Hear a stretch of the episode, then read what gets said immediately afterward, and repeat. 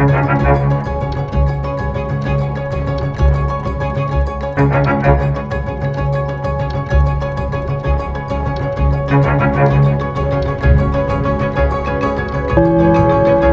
ist das erste deutsche Fernsehen mit den Tagesthemen. Heute im Studio Ingo Zamperoni und Susanne Daubner. Guten Abend, willkommen zu den Tagesthemen. Einen schönen guten Abend. Und für den Sport ist heute Patrick Hallatsch mit dabei. Und wir haben gleich drei Bundesligaspiele heute im Programm. Was man schwarz auf weiß besitzt, das kann man getrost nach Hause tragen. Das wissen wir spätestens seit Goethes Faust. Aber die Faustregel guter Beziehungen lautet, ständig im Dialog bleiben. Das kann zwar auch in Briefform sein, wichtig aber, Ungereimtheiten vielleicht lieber im direkten Austausch untereinander klären, statt öffentlich. Diesen beiden schien das anfangs auch ganz gut zu gelingen, doch vielleicht ist nach mehr als einem Jahr Krisenmodus die Geduld am Ende. Denn Finanzminister Christian Lindner und Wirtschaftsminister Robert Habeck, die streiten in aller Öffentlichkeit über die Planung des kommenden Haushalts. Und zwar schriftlich. Moritz Rödle und Viktoria Kleber. Als Dream Team sind sie gestartet und eigentlich auch per Du, Christian und Robert. Doch ausgerechnet am Valentinstag heißt es nun, sehr geehrter Herr Kollege, in einem Brief von Habeck an Lindner. Habeck hat Redebedarf, denn das Haushaltsgeld ist knapp. Wir schlagen vor, darüber zu beraten, wie wir Einnahmen verbessern. Da muss der Finanzminister natürlich schnell antworten. Denn mehr Geld, das geht gar nicht. Lindner schreibt auch im Namen seiner FDP-Kolleginnen und Kollegen zurück, er dürfe feststellen, dass Steuererhöhungen oder sonstige strukturelle Mehrbelastungen für die Bürgerinnen und Bürger oder die Wirtschaft vom Koalitionsvertrag ausgeschlossen sind. Der Generalsekretär der FDP pflichtet Lindner bei im Bericht aus Berlin. Befremdlich finde er den Brief von Habeck. Von Steuererhöhungen zu reden, Gift für den Wirtschaftsstandort Deutschland. Ich habe gelegentlich den Eindruck, dass weite Teile der Politik, übrigens auch in dieser Koalition, vergessen haben, dass erst erwirtschaftet werden muss, bevor überhaupt verteilt werden kann. Ist das der Beginn einer grün-gelben Ampelkrise? Rückendeckung für Habeck aus seiner Fraktion. Die Haushaltsberatungen stehen an. Da sei man im Austausch, auch mit Briefen. Es geht darum, genau jetzt die richtigen Prioritäten zu setzen. Und das ist die Aufgabe für den nächsten Haushalt. Und da sagen wir, was für uns Grüne die Prioritäten sind. Das ist die Kindergrundsicherung, das ist der Kampf gegen die Armut von Kindern, das ist Klima- und Umweltschutz. In der SPD nicht viel Verständnis für den Streit. Wir haben einen Koalitionsvertrag, da haben wir miteinander aufgeschrieben, was wir erreichen wollen als Fortschritt, als Ampelkoalition und deswegen ab an einen Tisch und konstruktiv miteinander Lösungen finden. Die kommenden Haushaltsverhandlungen werden für die Ampelkoalition vermutlich anstrengend. Auch knapp zwei Wochen nach dem schweren Erdbeben in der Türkei und Syrien bleibt die Wucht unfassbar, mit der die Katastrophe ganze Städte und Dörfer zerstört und bislang fast 47.000 Menschen das Leben gekostet hat. Denen, die überlebt haben, mangelt es an fast allem. Sie benötigen dringend Hilfe. Sie rollt zwar an, von überall her, auch US-Außenminister Blinken versprach Unterstützung bei seinem Besuch im türkischen Katastrophengebiet heute, doch in manchen Teilen des Landes ist bisher sehr wenig Hilfe angekommen. Markus Rosch und Judith Schacht. Über dem Dorf Köpelikis in der Katastrophenprovinz Hatay liegt Verwesungsgeruch. Tote Tiere liegen unter den Trümmern. Tränen fließen, als die Kühe, ein wichtiger Teil der Existenz der Menschen, hier abtransportiert werden. Fast zwei Wochen nach dem Erdbeben droht Seuchengefahr. Hasan Atscha ist aus Nordrhein-Westfalen in sein Heimatdorf gekommen. Er will helfen. Die Leute, was die Menschen hier geleben seit Ewigkeit, 60, 70 Jahre, so alles gesammelt, ist alles unterm Erde jetzt. Seinem so viele Menschen gestorben. Also hier bei uns im äh, Dorf 19 Menschen gestorben, alles unsere Verwandten. Hilfe vom Staat ist hier kaum angekommen. Auch Essen und Kleidung haben Hassan und seine Helfer aus Deutschland mitgebracht. Das Haus von Hassan Atschas Eltern ist zerstört, unbewohnbar. Katastrophe. Also es ist Katastrophe. Kann man nicht mehr sagen. Die überlebenden Familienmitglieder müssen jetzt in Zelten leben. Diese mussten sich selbst vom Katastrophenschutz organisieren. Sie fühlen sich hier alleingelassen in Kypelikis. Hilfe wird dringend benötigt. Auch deshalb besucht heute der US-Außenminister die Erdbebenprovinz Hatay.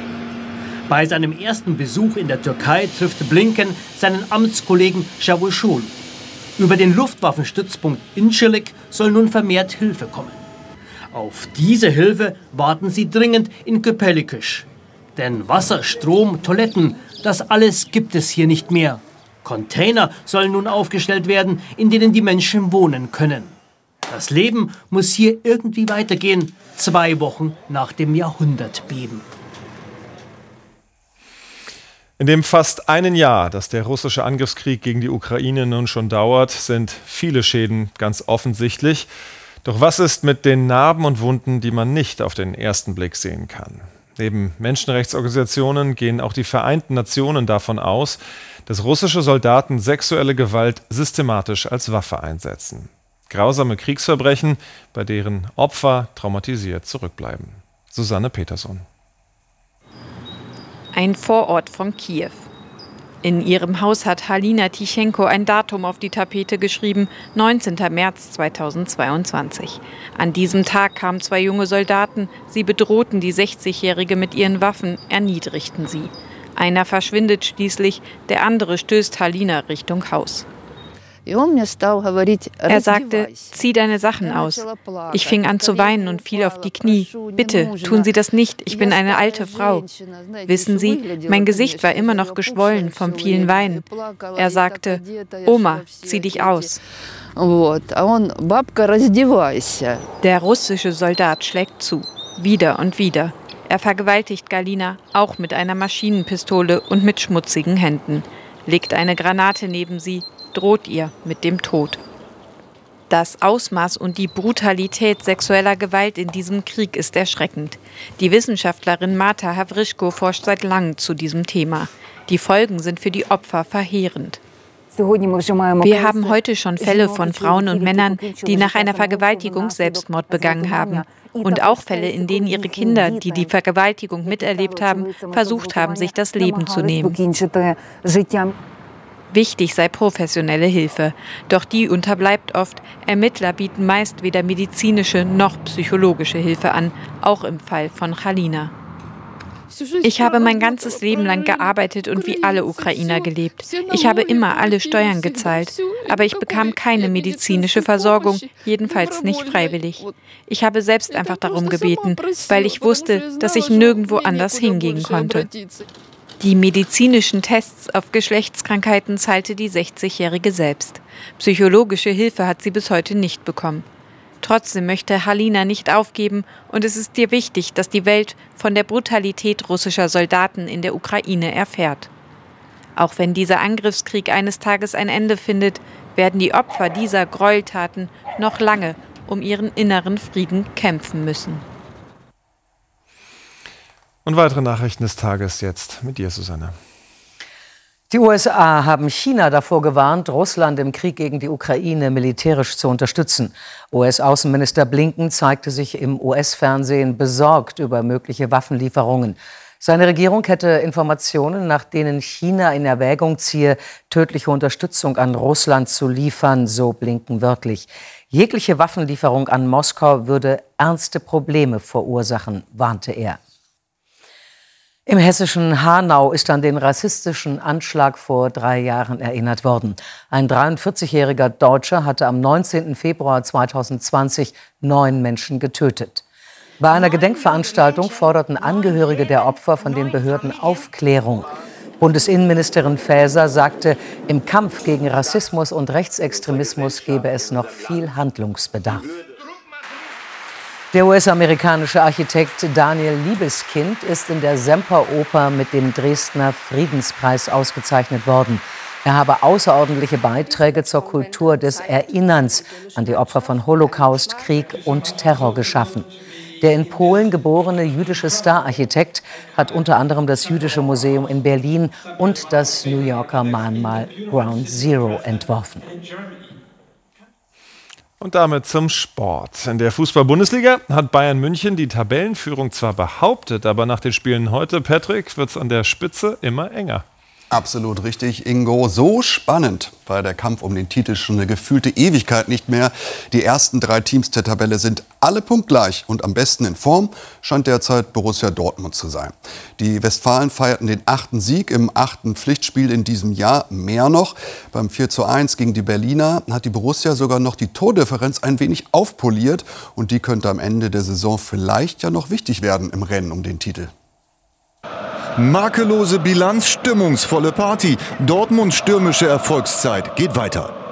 Das ist ähm, natürlich jetzt ein, ein guter Lauf. Äh, wir wissen aber auch, dass dieser Lauf uns nur in eine gute Position bringt, aber dass wir noch lange nicht ähm, unsere Ziele erreicht haben. Der BVB mit den schwarzen Trikots als Reminiszenz an die Kohlevergangenheit der Stadt braucht Zeit, um auf Touren zu kommen. Dann wird's brillant. Reus, Adeyemi 1 zu 0, 27. Minute. Nur fliegen ist schöner. Der feine Fuß von Reus und die Hacke von Adeyemi. Hohe Kunst. Das Tempo der Hausherren nimmt zu. Wieder Adeyemi in der Mitte malen. 2 zu 0. Hertha kommt nicht mehr mit. 31. Minute. Aber das Tor hat seinen Preis. Es ist Adeyemis letzte Aktion. Der Griff an den Oberschenkel vor der präzisen Flanke, die Malen nur noch veredeln muss. Hertha keinesfalls geschockt. Es fehlt immer nur eine Kleinigkeit zum Anschluss in der ersten Hälfte. Nach dem Wechsel träumt der BVB. Hertha nimmt das Geschenk an. 46. Minute Toussaint. Viel leichter lässt sich eine Abwehr nicht bezwingen. Die Hoffnung ist wieder da für Schwarz Team, dass die Dortmunder Defensive danach weiter intensiv beschäftigt. Kein Vorwurf an die Jungs, weil sie alles reingefeuert haben. Wir einfach nicht so effizient waren dann am Ende des Tages wie, wie der BVB. Nach einer Stunde beendet der BVB die Drangphase der Gäste, bietet dann erneut großes Kino. Marco Reus 3 zu 1, ein Freistoß der feinen Art, 76. Minute.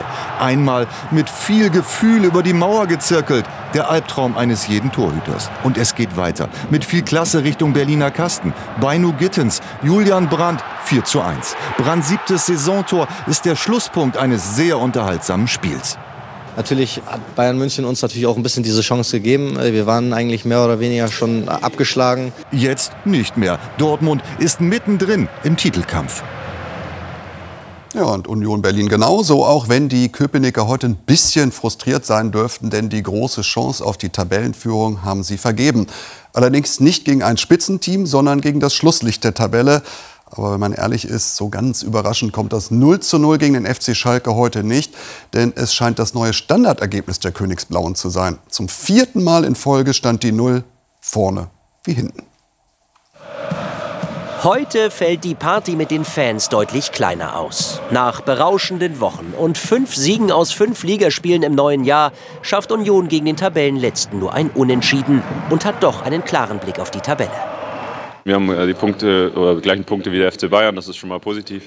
Ähm, Im Endeffekt äh, gibt es auch Spiele, wo man mit einem 0-0 zufrieden sein muss. Ähm, ich glaube, Schalke hat das hier gut gemacht heute. Ich glaube, es war sehr, sehr chancenarm. Union in Rot-Weiß ist drei Tage nach dem starken Europapokalauftritt in Amsterdam nicht so frisch, nicht so bissig.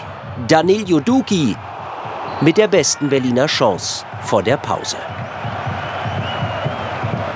Für Union-Trainer Urs Fischer ging es zuletzt von Erfolg zu Erfolg. Tabellenschlusslicht Schalke beendet die Siegesserie, kommt im zweiten Durchgang auch mal schnell und einfach zum Abschluss. Michael Frei mit der Chance zum ersten Schalker Rückrundentor. Am Ende kann in dieser dürftigen Partie keine Mannschaft jubeln. Vielleicht in den letzten Jahren hätten wir solche Spiele verloren und jetzt sind wir vielleicht auch so gereift, dass wir ähm, sagen, okay, wir akzeptieren das und ähm, versuchen trotzdem wenigstens mit dem Punkt zufrieden zu sein und das bin ich definitiv. Denn die nächsten großen Aufgaben kommen für Union. Am Donnerstag das Rückspiel um den Achtelfinaleinzug der Europa League gegen Ajax Amsterdam. Am Sonntag dann das Bundesliga-Spitzenspiel bei den punktgleichen Bayern. Ja, ein ordentliches Programm. Vom Titelkampf gehen wir jetzt weiter runter ins Mittelfeld. Spötter würden sagen, ins Niemandsland der Tabelle. Und das stimmt ja auch irgendwie, denn weder nach oben noch nach unten geht für Leverkusen und auch für Mainz so richtig viel. Aber vielleicht ist genau das der Grund, warum es am Ende ein richtig munteres Spielchen wurde. So sehen Sieger aus. Mainzer Jubel nach einem echten Spektakel. Was am Ende für mich oben steht, ist, ist wie meine Mannschaft und wirklich betonen auf Mannschaft, das hier gemeistert haben bis zu, bis zur letzten Minute. Das war für mich besonders. Nach dieser Aktion von Stach an Asmun gab es einen etwas zweifelhaften Strafstoß. Doch Tabsoba vergab die Chance zur Leverkusener Führung. Kurz danach auf der anderen Seite die Mainzer mit dem 0 zu 1. Nach dem dicken Patzer von Kosunu war Anthony Cassi der Torschütze. Doch die Gastgeber konnten in einer extrem temporeichen Partie nach dem Ballgewinn von Asmun gegen Fernandes nach einer guten halben Stunde ausgleichen. Das 1 zu 1 durch Nadim Amiri. Beide Mannschaften auf Augenhöhe, aber Mainz in der Nachspielzeit der ersten Hälfte mit der erneuten Führung. Lee mit der Vorarbeit, Leandro Barrero, der Torschütze zur 2 zu 1 Pausenführung für Mainz 05. Nach dem Wechsel Leverkusen erneut mit dem Ausgleich. Viel Chaos im Mainzer Strafraum. Erst scheitern Frimpong und Asmun, aber der eingewechselte Patrick Schick in seinem ersten Einsatz nach langer Verletzungspause mit dem 2 zu 2. Doch das Team von Xavi Alonso mit dem nächsten Rückschlag. Nach der Notbremse von Adli gegen Wittmer, rote Karte gegen den Leverkusener und den Strafstoß verwandelte Markus Ingwatzen zum 3 zu 2 Sieg der Gäste gegen frustrierte Leverkusener tut einfach unheimlich weh, weil ein Sieg heute einfach für uns sehr, sehr wichtig gewesen wäre. Und äh, natürlich macht es jetzt den Abstand nach oben äh, nochmal viel größer und ähm, ja, wir müssen einfach als Kollektiv viel besser verteidigen. Am Ende eine ziemlich bittere Heimpleite für Leverkusen. Die Tabelle München nur aufgrund der besseren Tordifferenz weiter an der Spitze. Dortmund und Union Berlin folgen punktgleich. Freiburg ist Vierter vor Leipzig. Mainz klettert auf Platz 9. Leverkusen ist jetzt Zehnter in der Abstiegszone Bochum, Hertha BSC und Schalke. Und wir bleiben noch kurz beim Fußball, wechseln aber den Wettbewerb. Im DFB-Pokal sind heute die Viertelfinalspiele ausgelost worden mit ziemlich attraktiven Partien. Als da wären Titelverteidiger Leipzig trifft mit Trainer Rose auf dessen Ex-Club Dortmund. Zweitligist Nürnberg empfängt Stuttgart. Frankfurt hat Union Berlin zu Gast und Rekordsieger München hat Heimrecht gegen den Vorjahresfinalisten Freiburg. Und sie alle wollen am Ende den Pokal in den Händen halten, so wie diese beiden erfolgreichen Bobpilotinnen. Siegreich und total erleichtert beenden Laura Nolte und Nele Schuten in Sigulda die Bobsaison. Mit dem Erfolg im letzten Rennen des Winters gewinnen sie auch den Gesamtweltcup im Zweierbob. Ein versöhnlicher Abschluss, denn bei der WM waren die beiden schwer gestürzt. Im Kampf um den Gesamtsieg unterliegt Weltmeisterin Kim Kalicki mit Annabel Galander nur knapp. Bei den Herren triumphiert der Dominator dieses Winters, Johannes Lochner. Anerkennend gratulieren die zweiten Francesco Friedrich und Thorsten Marges. Im achten Rennen siegt Johannes Lochner zum sechsten Mal, angeschoben von seiner neuen Startrakete Georg Fleischhauer. Francesco Friedrich gewinnt die Gesamtwertung für den Zweier- und Viererbob. Ob das Wetter zum Start der neuen Woche auch so ausgezeichnet wird, Claudia, bitte sehr. Ja, Ingo, das glaube ich schon. Vor allen Dingen für viele, die morgen auf die Rosenmontagszüge wollen, so den Rhein entlang. Da wird es nämlich meist sogar trocken und auch mit Sonne begleitet sein. Heute gab es ja sonnige Abschnitte, neben auch kompakten Wolken. So schön sah der Blick über den Bodensee von Überlingen aus in Richtung Alpen. Man sieht hier so ein paar dicke Wolkenfelder, zwischendrin aber schien die Sonne. Und im Laufe des Tages rutschten die Wolken dann heute weiter nach Süden und Südosten. Und von Norden her kam immer mal wieder die Sonne raus neben Quellwolken. Morgen wird es dann noch mal sehr windig, aber vor allen Dingen im Norden und Nordosten Deutschlands sieht man hier auf dem Strömungsfilm, da wo es orange eingefärbt ist. Das heißt vor allen Dingen so der Nordosten Schleswig-Holsteins. Um die Mittagszeit sollte das aber für die meisten durch sein. Dann ist der Wind zwar spürbar, aber nicht mehr allzu kräftig unterwegs. Jetzt in der Nacht ziehen letzte Schauer weiter nach Osten und damit dann auch ab. Morgen lockert es von Westen und Nordwesten her auf, bevor dann eine neue Front kommt, nämlich eine Warmfront, die zum einen eben diesen kräftigen Wind bringt und zum anderen auch leichten Regen. Nach Süden hin ist es oft trocken, auch im Westen ab und zu mal sonnige Abschnitte. Die Temperaturen, die liegen in der Nacht meist bei Werten zwischen minus 1 und plus 7 Grad und morgen Nachmittag steigen die Höchstwerte dann auf meist 8 bis 14 Grad, im äußersten Süden am Alpenrand sogar 16 Grad. Und dann bleibt es überwiegend trocken, Zwischenhocheinfluss. Dienstag vor allem nach Norden und Nordosten hin noch ein bisschen Regen, weiterhin die Temperaturunterschiede 8 bis 17 Grad im Nordosten deutlich kälter. Am Mittwoch dann von Nordwesten her schon wieder neuer Regen, im Süden bleibt sonnig. Vielen Dank, Claudia, für diese neuen Aussichten.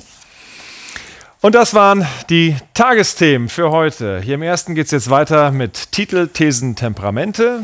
Und zwar mit einer Sonderausgabe von der Berlinale. Morgen Abend begrüßt Sie dann Karin Mioska an dieser Stelle. Wir sagen Tschüss. Tschüss. Tschüss. Und bleiben Sie zuversichtlich.